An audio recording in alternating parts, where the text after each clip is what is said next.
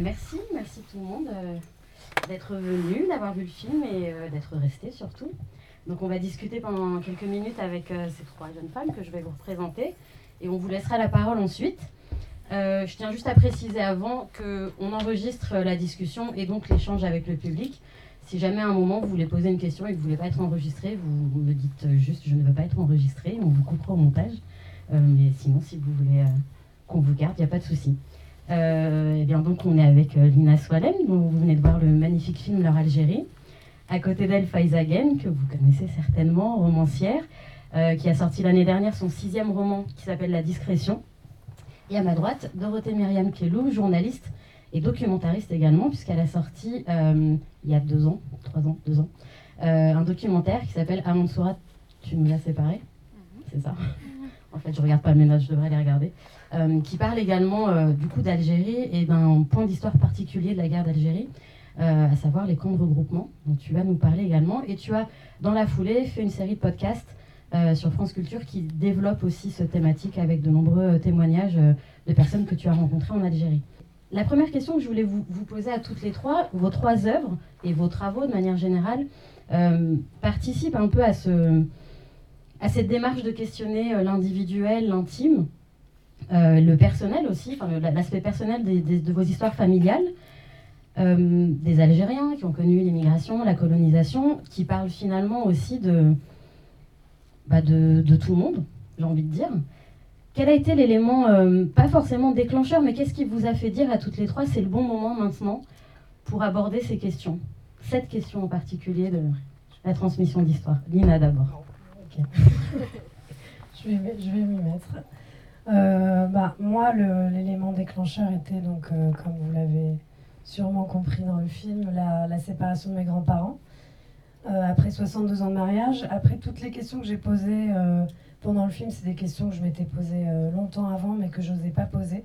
Aussi parce que je pense que je réalisais pas jusqu'à ce moment-là l'urgence et la nécessité pour moi de comprendre leur histoire pour pouvoir moi trouver ma place entre le pays dans lequel je suis née, la France, leur pays d'origine, l'Algérie.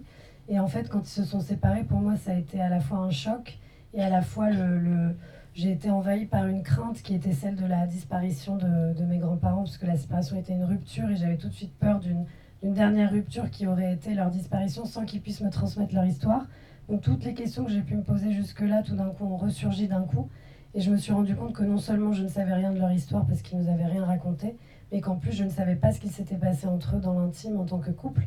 Et c'était vraiment devenu vital pour moi à ce moment-là de, de capturer leur mémoire, et pas d'une manière individuelle, c'est-à-dire que j'aurais pu les parler avec eux seuls et les, les enregistrer au son ou faire autre chose, mais j'avais tout de suite ressenti le, besoin et l'urgence de retransmettre leur histoire pour que leur mémoire puisse exister dans, dans l'espace public, parce que je sentais que ce n'était pas qu'une mémoire intime, mais c'est une mémoire qui racontait beaucoup le collectif aussi. Dorothée, toi aussi, du coup, je me tourne vers toi parce que c'est aussi un, un documentaire à la base, euh, euh, ce, que, tu as fait autour de cette question. Comment tu t'es dit c'est le bon moment pour moi d'aller questionner euh, mon père à ce sujet? Plutôt de ton côté. Euh, c'est une bonne question. Euh, J'y ai jamais réfléchi en fait. Je dirais que le point de départ, c'est la non-transmission, comme Lina l'a souligné, et ce malaise en fait qui entoure la non-transmission, à la fois de la langue, de la mémoire, et, euh, et je dirais ce droit à la mémoire. On parle souvent de devoir de mémoire. Moi, je dis droit à la mémoire parce que euh, bah, ça nous constitue en fait en tant qu'individu et grandir sans la mémoire euh, de ses ancêtres, c'est très perturbant. Donc pour moi, voilà, c'est cette espèce d'urgence à me constituer en tant que jeune femme et à me construire avec la mémoire aussi de la colonisation qui fait partie de l'histoire de mes ancêtres. Merci. Je me tourne vers Faiza, du coup. Euh, toi, c'est avec ton sixième roman que tu allé euh, réellement directement questionner ta mère. Donc, je vais te poser la même question, en fait. Pourquoi euh, ce roman-là? Euh, ça remonte en fait à quelques années avant l'écriture de ce roman-là. Je pense que ça s'est fait un peu par étapes, mais si je dois donner un événement pour moi qui a été vraiment déclencheur de cette réorientation un peu, c'est que moi j'ai perdu mon papa quand j'avais 27 ans. Et, mon père, il était de la génération du grand-père de Lina. Donc euh, je reconnais beaucoup de choses quand je vois le film de Lina, euh, ce silence, cette, euh, cette, difficulté en fait à raconter et cette non-transmission. Sauf que là, je l'ai perdu, donc concrètement, j'ai vraiment le sentiment, de, en dehors du deuil et du chagrin personnel, d'avoir perdu un morceau de mon histoire. Et je me suis dit, il faut que je parle avec maman en fait. Donc ça a été un moment pour moi super important. Parce que là, c'est, j'ai pas le choix. C'est, la dernière. j'avais l'impression de retenir quelque chose vraiment de, euh, et, au même moment, j'ai eu un enfant, ce qui fait qu'il y a eu ce truc très évident pour moi de bon, maintenant, il faut que je transmette, donc il faut vraiment euh, faire ce travail-là. On voit dans, dans, le film, Nina, tu, tu, composes aussi avec le silence euh, de tes grands-parents, en particulier de ton grand-père. Donc, plusieurs stratagèmes, on va dire, que tu as un peu élaborés pour essayer de les faire parler, jusqu'à les, les, les, amener dans certains lieux, leur montrer des, des photos. Euh, est-ce que tu peux nous expliquer un petit peu ton processus toi, de, création par rapport à ces silences? Comment on fait? Euh, Je pense que c'est un peu le cas pour tout le monde. On a tous essayé de, poser des questions euh, à nos parents, pour ceux qui les ont encore, leurs grands-parents. Et il y a souvent un mur en face. Comment on fait? Bah, En fait, moi, quand j'ai commencé à, filmer, j'ai vraiment. bon, c'est mon premier documentaire, donc j'avais jamais réalisé quoi que ce soit avant. Donc j'ai pris une caméra et je suis partie un peu avec euh, cette urgence de capturer cette mémoire comme si elle était en train de me filer déjà entre les doigts. Donc chaque détail, chaque moment me paraissait euh, hyper important. Et puis je suis partie aussi avec cette... Euh, je suis partie comme petite fille qui avait besoin de réponses absolument, comme si ce silence cachait des secrets.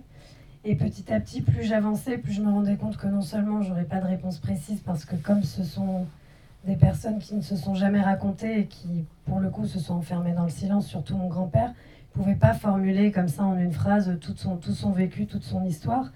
Et, c'est là où, en fait, euh, à, force de, de, filmer, de commencer à monter, ensuite de revenir sur le tournage, et d'ailleurs je salue euh, Gladys Joujou, la monteuse du film qui est là, qui notamment m'a donné euh, l'idée d'utiliser de, des photos.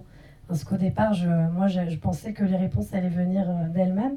Et c'est là que j'ai commencé à utiliser des photos et à les emmener aussi dans des lieux de mémoire pour réactiver cette mémoire autrement que par des questions frontales et avec mon grand-père, c'était vraiment euh, décisif parce que c'est justement les questions autour du travail, il me répondait jamais directement. Et c'est euh, en l'emmenant par exemple au musée de la coutellerie que du coup j'ai découvert en lui ce jeune homme de 18-19 ans qui est arrivé peut-être euh, un peu fasciné par cette industrie et qui revoit ce monde, et à la fois l'homme de 88 ans qui a l'impression de s'être fait berner et exploiter toute sa vie. Donc j'ai compris beaucoup de choses sur lui en l'emmenant dans ces lieux parce que tout d'un coup, lui revivait un peu tous les sentiments qu'il avait pu ressentir euh, durant cette vie de polisseur de couteau. Et c'est vrai que ça a permis de, comprendre beaucoup de choses que je pense je n'aurais pas comprises avec un simple question-réponse. Du coup, Dorothée, comment tu as fait toi avec ton père? Euh, moi, je dirais avec mon père, en fait, le point de départ, c'est une statue. C'est la statue du sergent Blandan qui est, euh, je dirais, une sorte de héros de la conquête coloniale qui était sur la route de son village à Alger qui a été rapatrié à l'indépendance en France et qu'il a retrouvé érigé euh, à Nancy où il s'est installé. Et euh, en voyant cette statue, euh, il a retrouvé en fait la peur de son enfance. il me disait, dans ma culture, on ne représente pas l'humain. Et là, c'était un soldat menaçant qui lui faisait peur et il a refait des cauchemars.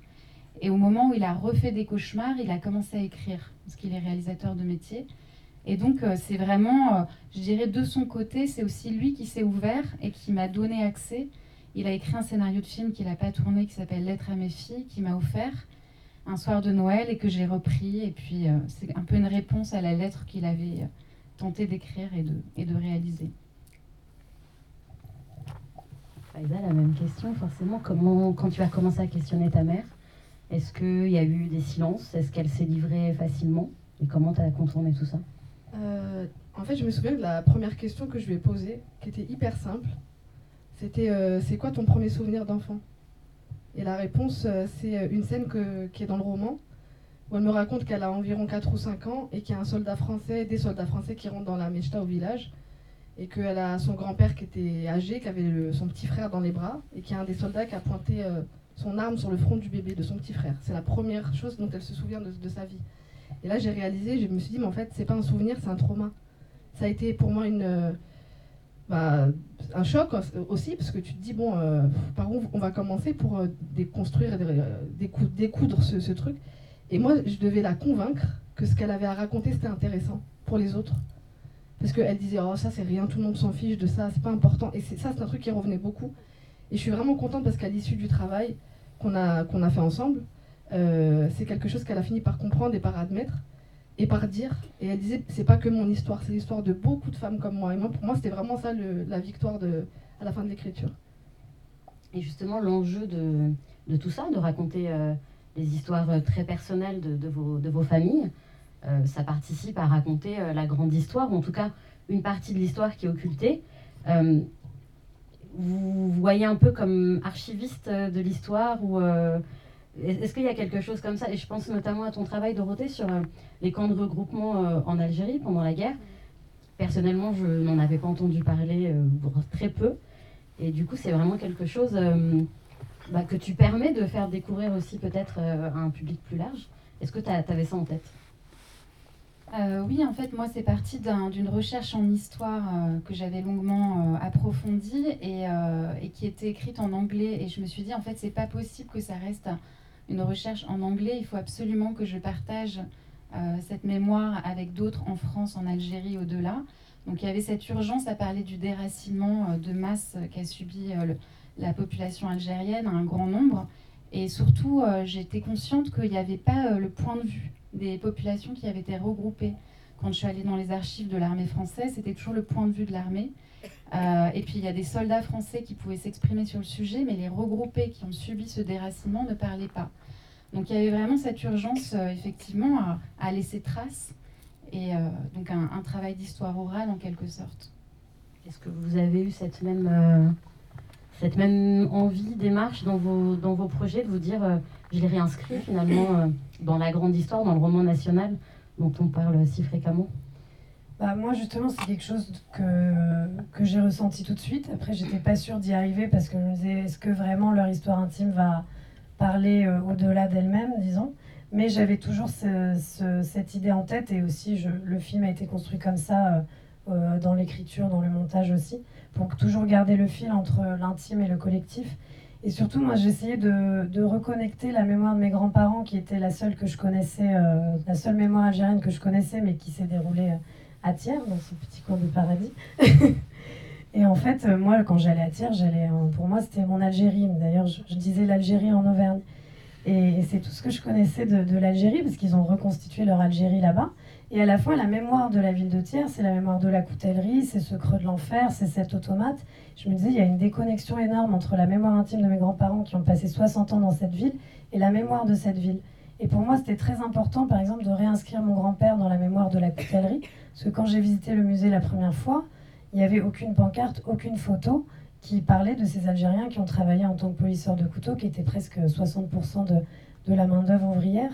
Et en fait, j'avais besoin de le réinscrire dans cette histoire en le filmant dans ce musée. Alors il s'avère qu'il a parlé, mais au départ c'était déjà un challenge de l'emmener au musée et qu'il reste, parce qu'il a commencé par dire c'est affreux, donc j'ai dit oui, on va rester deux minutes, on va sortir. Et puis finalement il était fasciné aussi, c'est là que j'ai revu le jeune homme en lui. Et à la fois c'est affreux et en même temps c'est nous qui les avons fait, donc il y avait toutes ces contradictions. Et le fait de le filmer dans ce musée permettait de lui redonner son histoire, parce que finalement il a, subi une suite de dépossessions euh, en étant une première fois exilé, séparé de sa famille, une deuxième fois ouvrier, séparé de, cette histoire parce que les usines ont été abandonnées et que sa mémoire n'est pas reconnue dans, dans les lieux de mémoire de, cette coutellerie. Et donc pour moi, ça, pareil pour ma grand-mère, ça l'a réinscrit dans, dans cette histoire de, personnes qui sont arrivées à l'époque où l'Algérie était colonisée par la France et qui ont été dépossédées de leur histoire. Et c'est aussi pour ça qu'ils ont du mal à se raconter parce qu'ils ne pouvaient pas toujours formuler euh, ces choses-là. Et moi, j'arrivais avec une distance euh, d'historienne, entre guillemets, hein, parce que je n'ai pas, pas fait de, recherche, mais j'ai étudié l'histoire. Et c'est vrai que je voulais euh, leur rendre aussi le droit, en fait, de, rendre leur mémoire existante dans la mémoire collective et qu'elle puisse additionner au reste des mémoires et exister pleinement. Faiza, du coup, je te pose la question, mais le titre de ton roman, finalement, il, il répond aussi. Euh, ces parents, grands-parents immigrés qui vivent dans la discrétion, euh, c'était, ce livre était aussi, j'imagine, euh, un moyen de les mettre en lumière. Oui, et en particulier les femmes. Parce que, enfin, ce qu'on sait de, l'histoire de l'immigration, souvent on, sait des choses sur les hommes qui ont été sociabilisés par le travail. donc il y, a plus de traces de ce côté-là, mais c'est vrai que du côté de l'intimité, de dans les familles, euh, les, femmes, enfin leur voix elle est trop peu entendue, trop. Moi, je sais que j'ai réalisé avec la réception du roman, parce qu'à l'écriture, en fait, on se rend jamais vraiment bien compte, mais euh, quand euh, les gens commencent à lire et à me donner leurs sentiments, je me dis, bon, là, il y a, y a, quelque chose qui fait que on se faute d'avoir une reconnaissance plus officielle. En tout cas, on peut se reconnaître entre nous dans quelque chose qui, est une histoire commune euh, et des scènes très anodines euh, comme euh, la maman chez le médecin qui est un petit peu qui est face à quelqu'un qui, qui, fait preuve avec elle de, condescendance, de paternalisme. En fait, je me dis c'est une scène qui est très banale. Moi, quand je l'ai écrite, je me rendais pas compte à quel point là, ça allait avoir une portée. Parce que on me dit, ben, c'est pareil, j'ai ressenti la même chose. J'ai l'impression, quelque part, et je dis ça vraiment en toute humilité, mais il y a un endroit où je rends justice à ma mère et à toutes ces mères-là, euh, parce, que, parce que leur voix, je, la fais entendre, pas seulement aux gens qui, qui, qui, ne les connaissent pas, mais à leurs propres enfants, dans le sens où euh, on, on, est parfois euh, amené à, à, se conformer à un regard, à une perception extérieure. Donc on ne voit pas à quel point elles sont des héroïnes. On ne voit plus à quel point, finalement, elles ont eu cette force de faire tenir une génération debout, tout en étant, en fait, dans, dans, dans l'ombre et dans la discrétion, donc, et sans ressentiment ce que je trouve euh, un exploit. Et finalement, elles auraient presque le droit aussi d'avoir du ressentiment euh, vu tous ceux par quoi elles sont, elles sont passées. Ouais, c'est pour ça que je, parle à chaque fois de miracle concernant cette chose en particulier. On...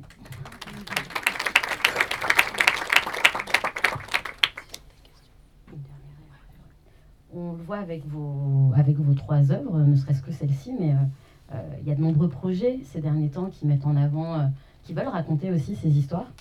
Euh, on parlait tout à l'heure du, personnel qui s'imbrique euh, dans le collectif.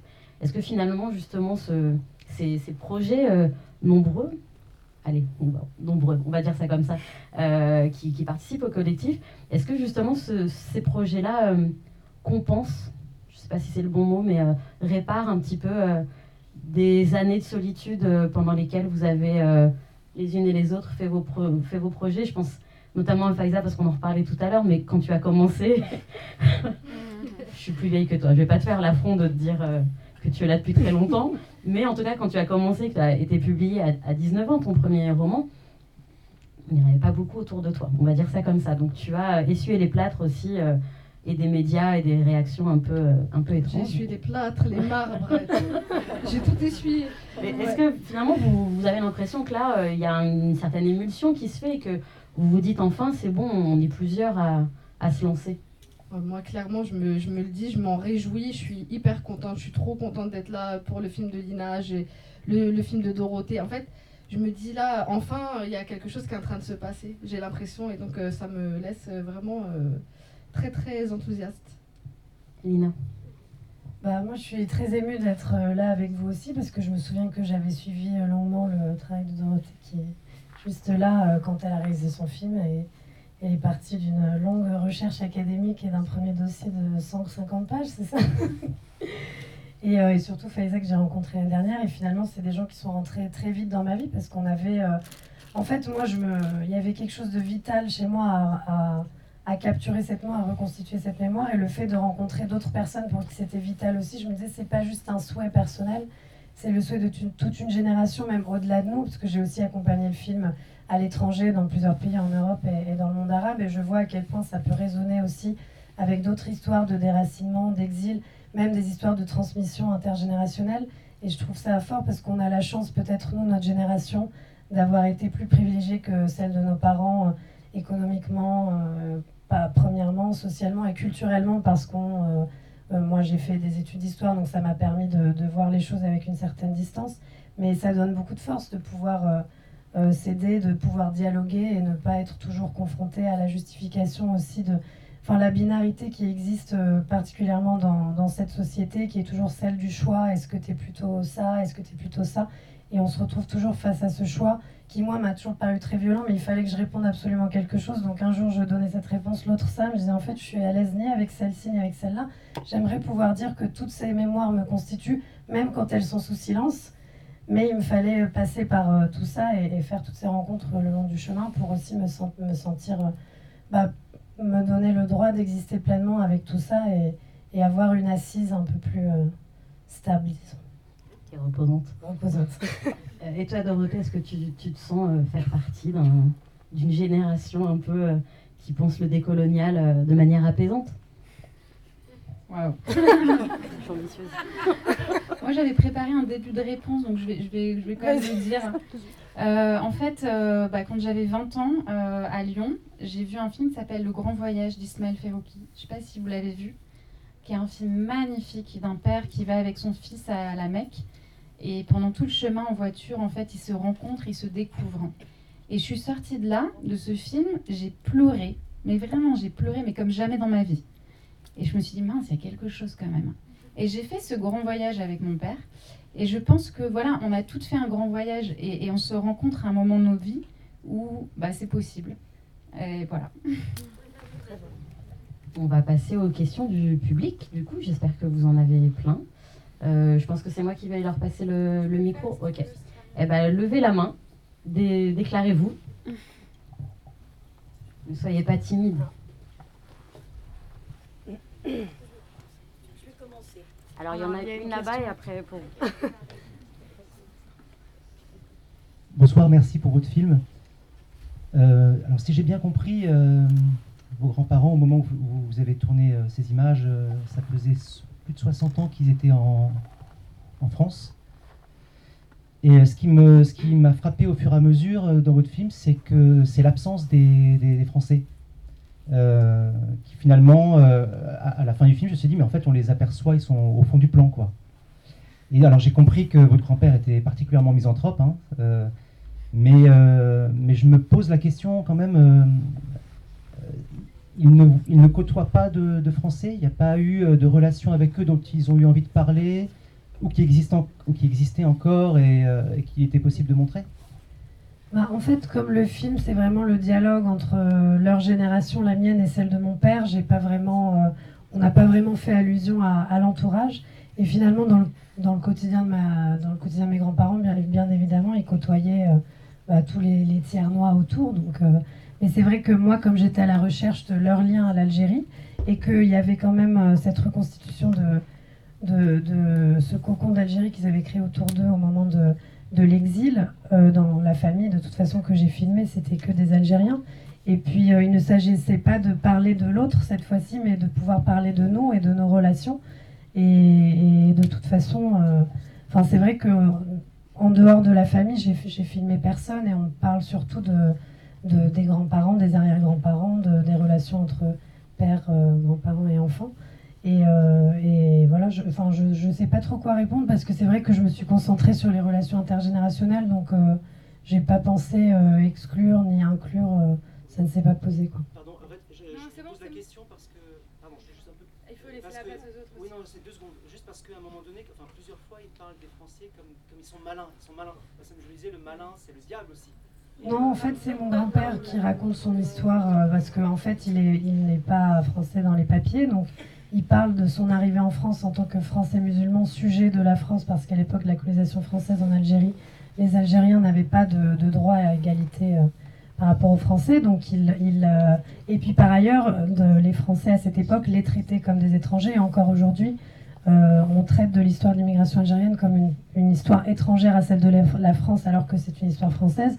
Et donc il a cette habitude de dire les Français pour parler de ceux avec qui il a travaillé, qui il a côtoyé et qui n'ont jamais traité à égalité. Euh, quand il dit ils sont malins, il peut parler à la fois de ses patrons, à la fois des personnes euh, qu'il côtoyait mais qui avaient des droits supérieurs aux siens. Et puis ils sont malins aussi parce qu'il a cette euh, fascination pour cette industrie et je pense qu'il y a plusieurs dimensions. À la fois ils sont malins d'avoir pu créer toute cette industrie mais ils sont aussi malins de nous avoir emmenés pour construire le pays sans nous donner les mêmes droits, sans nous donner les mêmes salaires. Donc il y a plusieurs strates de compréhension de, de cette phrase, mais il a jamais dit ce sont des diables. Enfin, ils sont malins, c'est autre chose.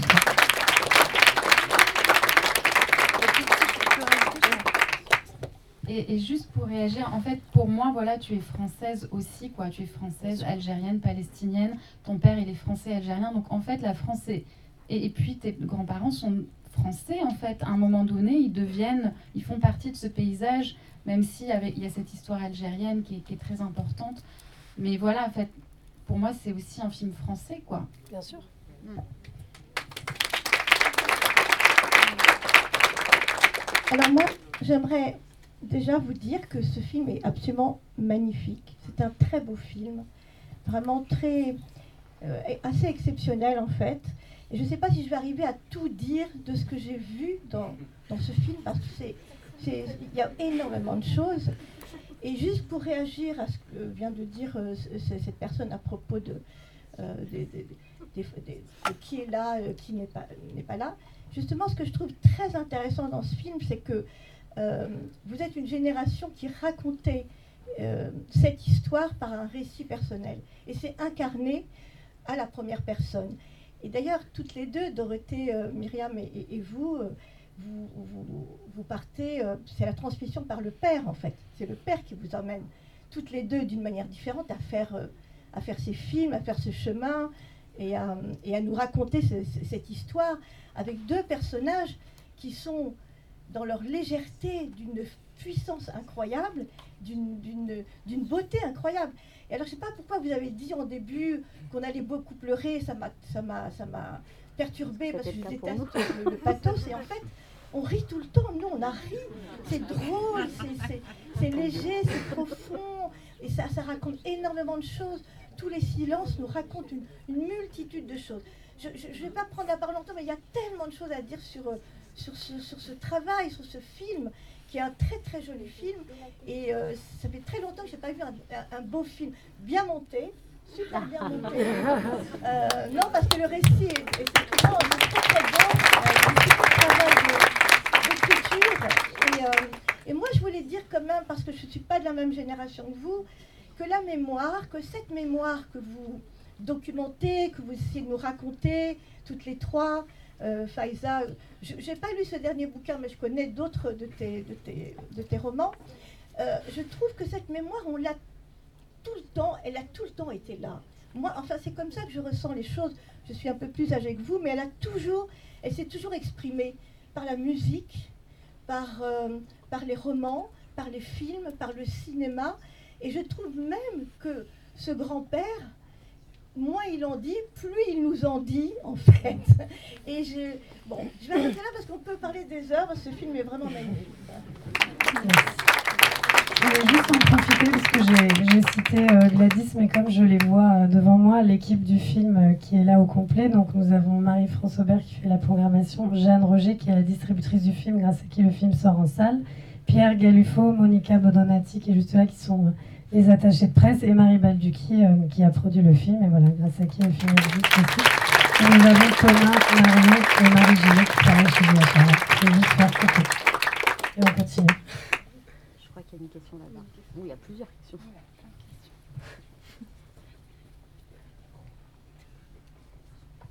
Bonsoir euh, Lina. Euh, une question simple, pourquoi il n'y a pas d'italien, de comorien dans ce film?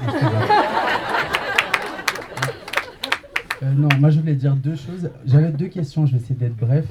quand on dit ça en général, c'est qu'on va être long.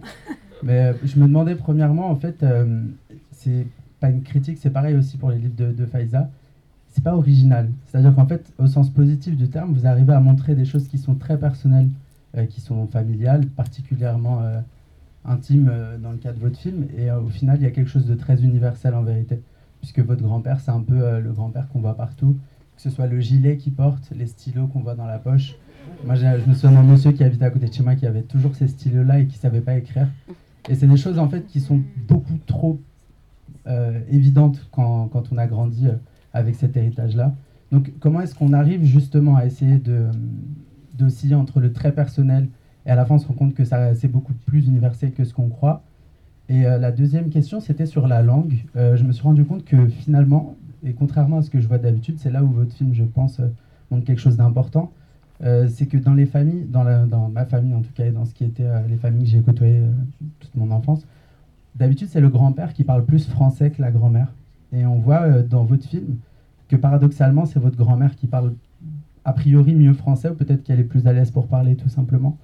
Et on se rend compte aussi que dans les moments où il parle arabe, il se sent plus libéré. Je pense pas forcément que ce soit le public en question, parce que c'est pas forcément parce qu'il y a le monsieur, vous êtes là aussi, enfin il y a votre père, etc. Et il se sent davantage à l'aise pour parler. Est-ce que la langue, justement, ça a constitué peut-être une barrière pour vous euh, pour, euh, pour communiquer? Est-ce que euh, le fait que ces questions-là, vous n'ayez pas pu les poser en arabe notamment, bah, peut-être pour l'intérêt du film aussi, pour pas qu'il soit sous-titré en entier, ça, ça, a mis un frein à votre travail? Donc sur la question de l'originalité et sur la question de la langue. Merci. Euh, je vais laisser Faiza répondre pour la première question et je reprendrai parce que je parle beaucoup déjà. Bah, du coup, ça te dérange pas si c'est moi qui réponds Je sais que c'est. on dirait quand tu veux un article en magasin, il n'y a pas et on te donne un autre truc, tu le prends. Mais, en tout cas, c'est très juste euh, sur la question de l'originalité. Après, je vais faire une réponse euh, aussi banale et pas très originale non plus. plus on parle de choses singulières, et plus on souvent touche à l'universel. Et en fait, peut-être la question à l'intérieur de ta question, c'est que avec nos sujets, euh, nos histoires, nos familles, on a l'impression, parce que euh, en France, il y a ce truc de la peur du communautarisme, toujours de. Moi, on m'a beaucoup effrayé avec ça. Maintenant, tu parles que des trucs d'arabe, t'as pas envie de changer de sujet et tout. Et donc, il y, a un truc presque un complexe en se disant, on va être euh, justement pas inclusif. S'il n'y a pas de français, ça veut dire que c'est moins universel. En fait, c'est pas parce qu'il n'y a pas de blanc dans ce qu'on écrit que c'est moins universel. Et je pense que bah, ce que tu dis du film de Lina, par exemple, ça confirme que je crois qu'on est tous d'accord. Il n'y a pas besoin de, il n'y a pas besoin de, je veux dire, euh, de sortir de nos sujets pour être universel. On peut être très universel en justement en étant au plus près de nos récits, de nos histoires, etc. Voilà. En fait, pour la question de la langue, je ne me suis pas du tout posé la question parce que j'ai jamais parlé arabe avec mes grands-parents algériens. Moi, j'ai un autre arabe euh, palestinien qui est celui que je parle, mais on m'a jamais transmis l'arabe algérien. Donc c'est vrai que j'ai toujours dialogué avec eux euh, en français. Et euh, ma grand-mère est quelqu'un qui a réussi à. Voilà, s'exprime avec des expressions que moi-même je ne connais pas en français.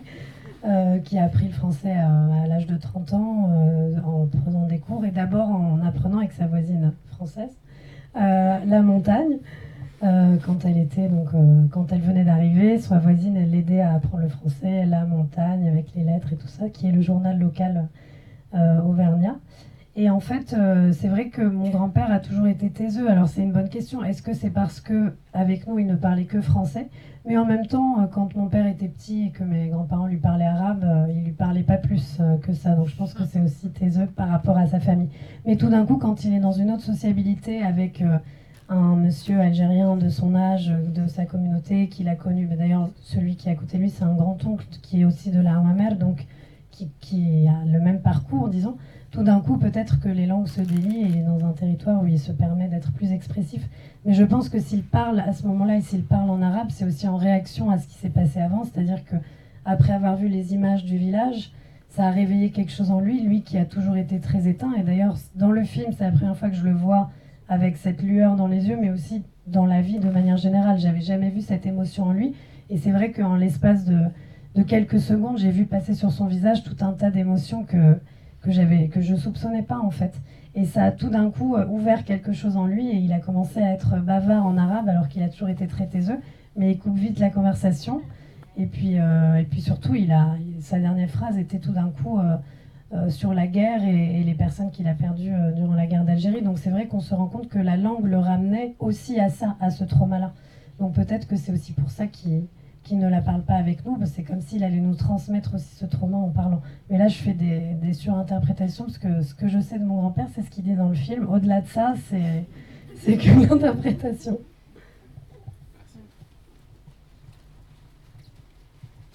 Bonsoir. Euh, alors, je voudrais vous remercier pour deux choses et ensuite vous poser une question. Je vais essayer d'être brève. La première chose, vous remercier euh, toutes les quatre euh, de donner de la visibilité artistique et médiatique à nous autres, Français d'origine algérienne, marocaine, tunisienne, etc. redonner de la visibilité à, à, nos histoires, que ce soit par le documentaire avec vous deux, Dorothée Elina, par euh, la parole avec euh, toi, Nadia, alors je ne sais plus si c'est Nadia. non, euh, Nadia, et par l'écrit avec Faiza que j'adore, et dont le dernier livre a été un, coup de cœur absolu me, concernant. Mon deuxième remerciement, c'est pour donner de, un peu plus de visibilité à, ces Algériens de France, mais pas de la France de la périphérie des villes, mais plutôt des campagnes. Euh, moi-même, je suis, euh, suis issue euh, de la région lyonnaise, je crois, comme Dorothée. Et c'est vrai qu'on a peu de visibilité sur, sur toutes ces populations qui, qui ont aidé à l'industrialisation de la France. Ça fait du bien de se reconnaître aussi ainsi dans un documentaire. J'en viens à ma, question pour être brève. le documentaire explore leur Algérie, leur rapport avec, avec leur Algérie.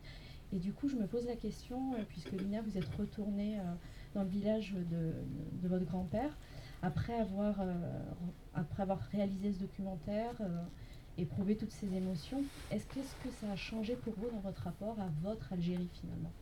Merci. Euh, en fait, moi, quand je suis allée au village, c'était pendant le, tournage du film. Au départ, j'avais pas prévu euh, de filmer euh, le village ni l'Algérie parce que je voulais vraiment me concentrer sur leur histoire d'exil et leur réalité qui était la France, parce qu'ils ont passé 60 ans en France et, seulement 17 ans pour ma grand-mère et, et 18 ans pour mon grand-père en Algérie. Donc leur quotidien était vraiment ce cocon d'Algérie en Auvergne. Et je voulais marquer aussi la distance qui s'était creusée entre eux et, le pays natal, qui était la, réalité, puisqu'ils ne nous emmenaient jamais. Et finalement, le parcours du film m'a amené à, présenter le, film un peu partout pour, pour, trouver des financements. Et je l'avais pitché dans un festival à Béjaïa et gagné une résidence à Alger. Et en fait, en étant dans cette résidence à Alger, je regardais les images que j'avais tournées de mes grands-parents à Thiers. Et je me disais, en fait, donc là, je suis à Alger en train de regarder des images de mes grands-parents à Thiers qui me parlent de ce village. Bah, il faut absolument que j'y aille, en fait, parce que je suis à quelques heures. Donc, euh, il, faut que j'aille voir cet endroit qui est un peu la source euh, à la fois de, des premiers souvenirs, la source de la douleur, la source de la transmission, la source du silence. Et c'est comme ça que je me suis retrouvée dans le village euh, de manière un peu imprévue et que j'ai découvert cette neige qui m'a tout de suite renvoyé aussi aux montagnes d'Auvergne. Donc moi j'avais toujours imaginé que, que géographiquement déjà leur arrivée était un choc parce que tout d'un coup ils passaient de l'Algérie à l'Auvergne, mais en fait ils se sont retrouvés au milieu d'autres montagnes avec pour le coup plein de couteaux autour. Mais, euh, mais déjà ça, racontait quelque chose. Et, et finalement, je pense que moi, le fait d'être dans ce village, euh, déjà de poser mes pieds euh, dans cette terre euh, qu'ils ont foulée, c'est une phrase un peu cliché, mais tout ce qui me vient en tête. C'était très important pour moi. De, ma grand-mère me parlait de la poste, de l'épicerie, quand le beau-père la suivait partout pour voir si elle était bien ou pas pour son fils. Et donc je cherchais ces endroits. Et, finalement, j'ai rencontré des gens de, ma famille éloignée qui me parlaient de, mes grands-parents. Et surtout qui m'ont dit, quand je les ai retrouvés, qui m'ont dit oui, Aïcha et Mabrouk, euh, ça va pas trop. Je dis mais euh, comment vous savez ça? Et en fait, ils m'ont dit que mon grand-père les appelait. Donc ça, c'était, j'ai dû aller jusqu'en Algérie pour avoir une information sur mon grand-père.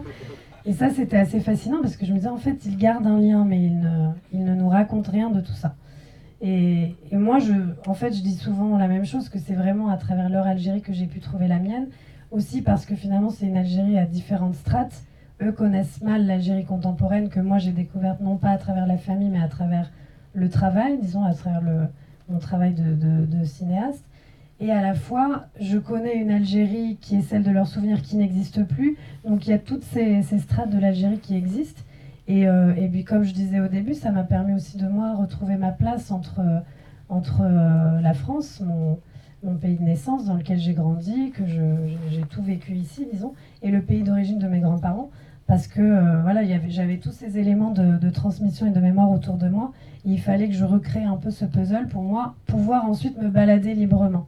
C'est-à-dire ne pas être euh, bloqué ou étiqueté dans, dans une case ou dans une autre.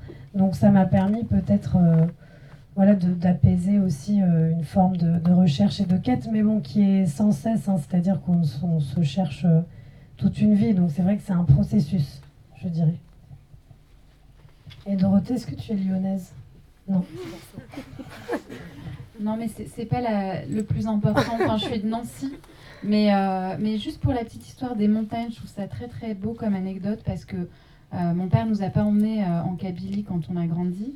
Et il n'était pas retourné pendant 50 ans dans son village. Donc le, film le ramène dans son village pour documenter l'histoire des camps de regroupement. Et, et, chaque été, il nous emmenait en Ardèche en nous disant ça ressemble à la Kabylie. Donc en fait, voilà, moi c'est un peu la, la Kabylie en Ardèche, quoi.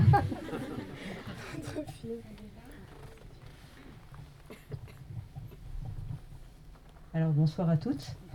Euh, j'aimerais euh, poser une question euh, à toutes les quatre d'ailleurs, en partant du film qu'on a vu ce soir.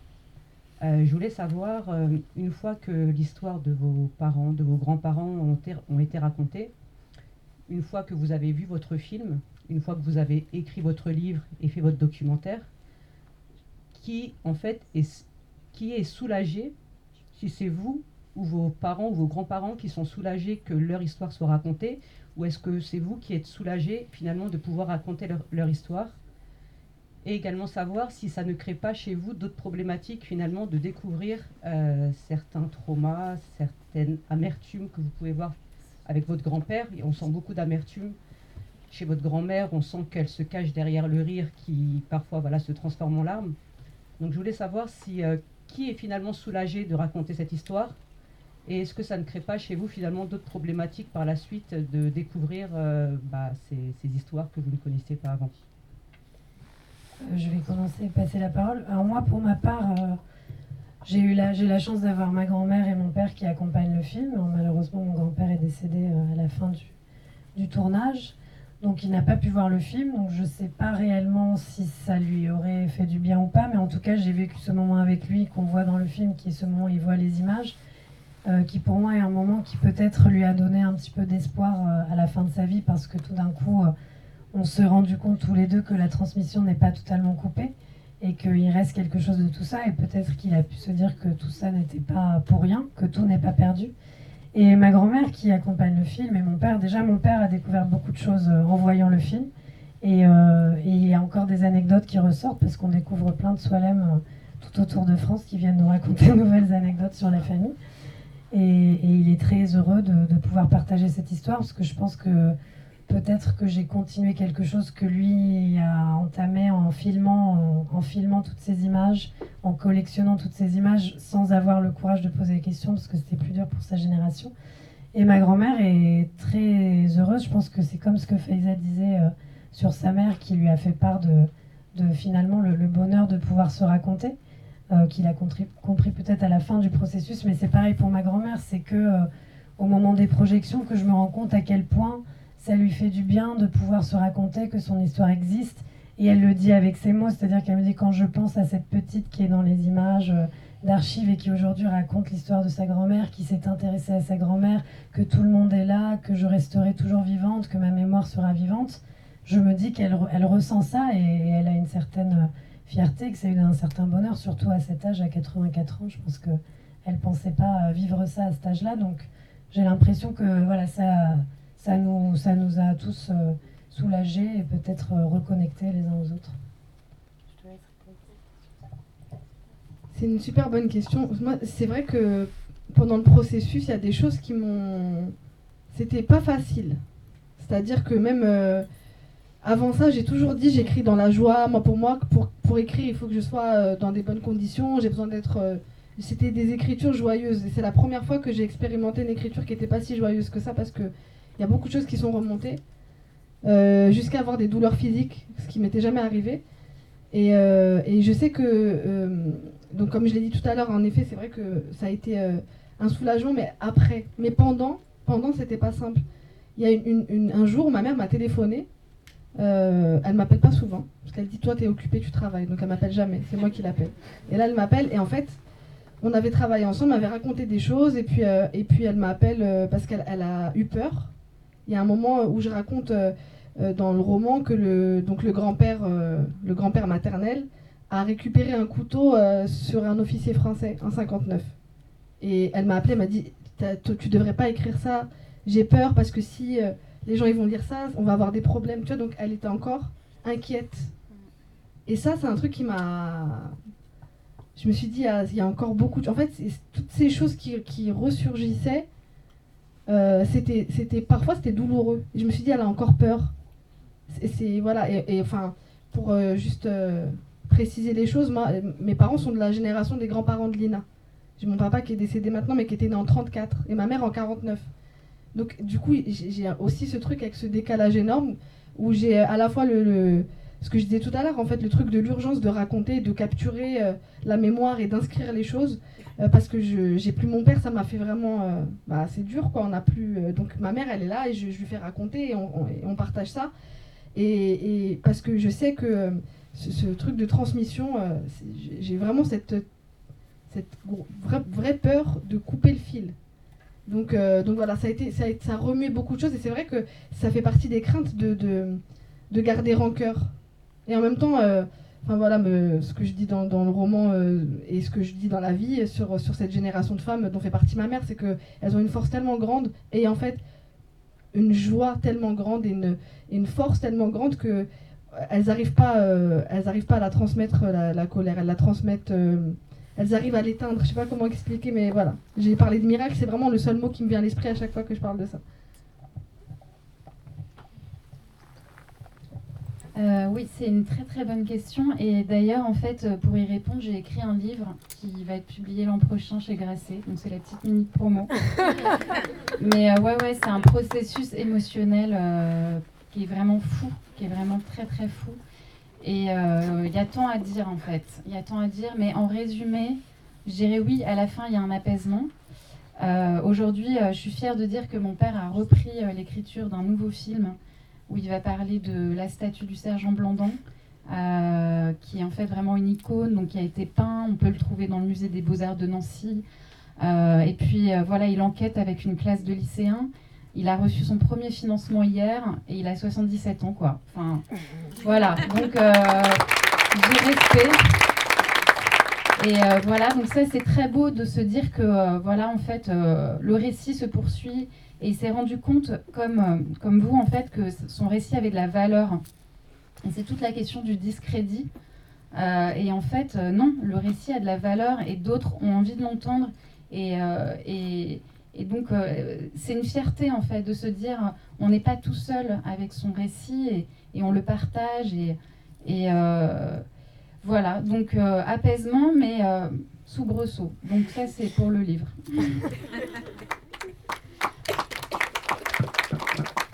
J'ai vu des mains tout à l'heure. bonsoir.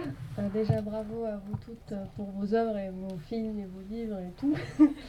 moi, j'ai juste une petite question sur la forme. Il y a très peu de musique dans le film. Il y a beaucoup de silence, beaucoup de bruit d'ambiance. Euh, la musique est toujours justifiée parce qu'elle existe. Donc je voulais savoir pourquoi.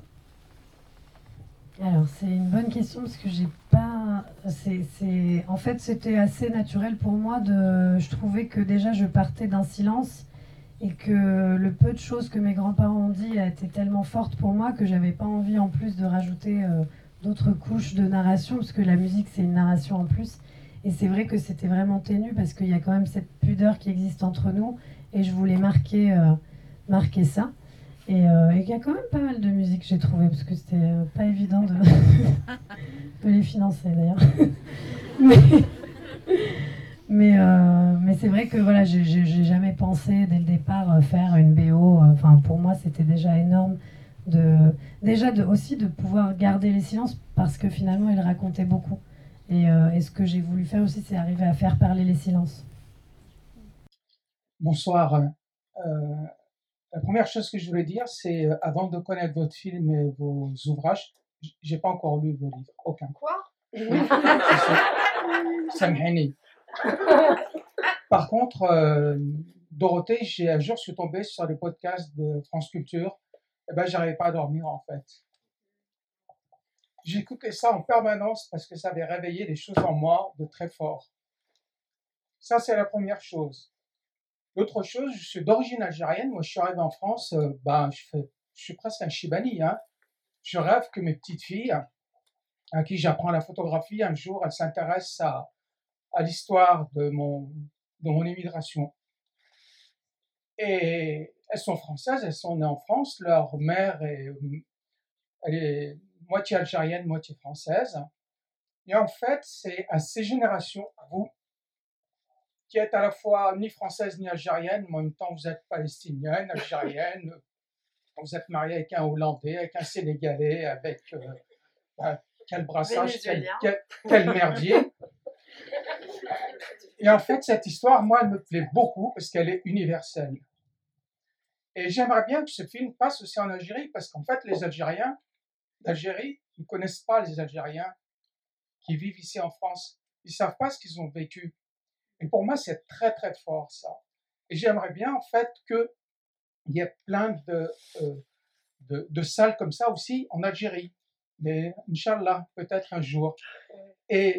En même temps, euh, je ne sais pas si les Algériens, Algérie, nationalité algérienne, parfois ils ont, on, est les binationaux, on a deux passeports. Parfois c'est tellement plus pratique d'avoir deux passeports parce que pour travailler, pour se déplacer, euh, quand vous êtes agent de voyage et que pour aller à un salon euh, à Bruxelles ou à Londres, il vous faut faire une demande de visa, il faut attendre je ne sais combien de temps pour pouvoir vous déplacer. Euh, pour conclure, c'est vraiment une histoire universelle parce que c'est super important qu'on puisse en fait croiser cette histoire parce que l'histoire n'appartient pas qu'à des Macron et ça n'appartient pas non plus aux dirigeants euh, algériens.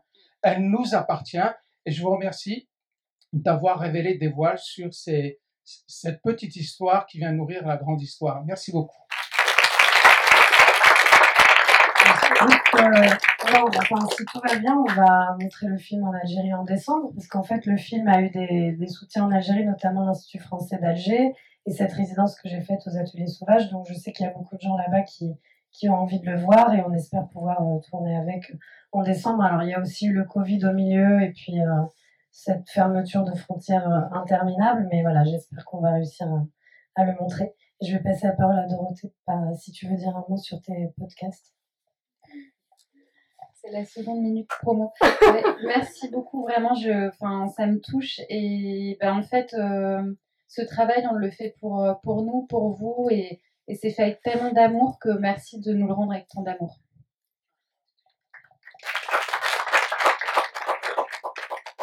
Bonsoir. D'abord, merci pour ce magnifique film. Euh, j'ai juste une petite question. pourquoi vos grands-parents sont pas partis avec vous en Algérie? Justement pour euh, quand je suis allée au village? Oui. Euh, bah déjà, mon grand-père était trop âgé pour euh, voyager et comme ça s'est passé dans le cadre de mon travail, moi je ne savais pas encore ce que j'allais y faire et, et, combien de temps j'allais rester et comment ça allait se passer surtout. Mais, mais j'ai le projet d'amener ma grand-mère là-bas avec moi si possible, quand le film sera montré là-bas. Une dernière question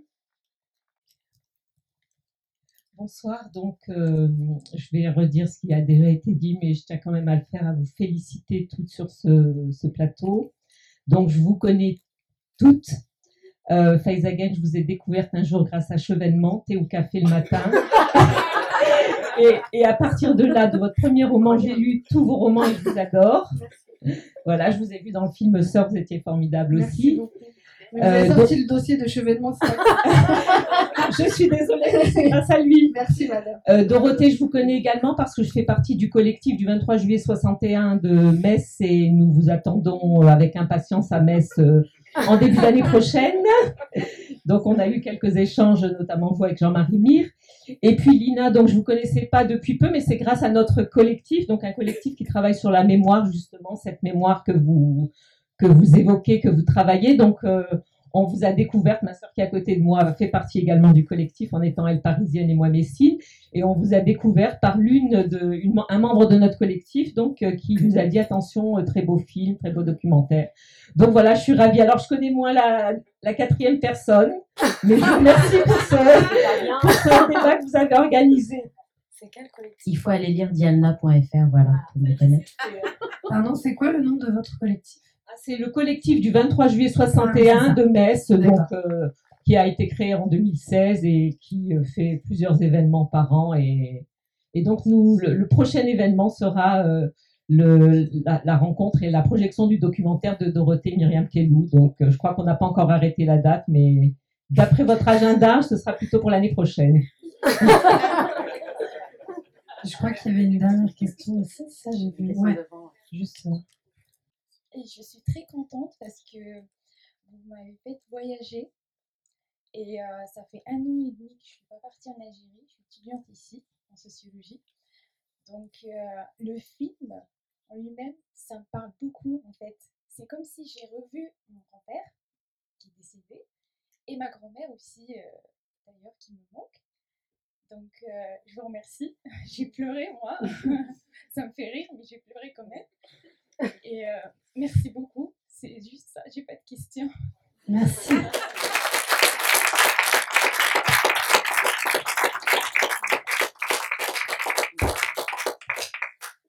on est obligé d'arrêter parce qu'il faut bien que vous rentrez chez. Oui, presque plus de erreurs et métro. Euh, en tout cas, merci, euh, merci à tous d'être venus, d'avoir assisté à ce film, d'avoir assisté à notre discussion, d'avoir posé des questions, d'avoir pleuré, ri, aimé, etc. Euh, on souhaite une, une longue carrière à Ah oui. film. Et parlez-en autour de vous parce qu'il est sorti aujourd'hui, donc euh, voilà, on a besoin de votre soutien. Merci. J'avais oublié le- Du plaisir d'aller le voir ce week-end. Merci, euh, Saïda, merci Lina, merci Dorothée.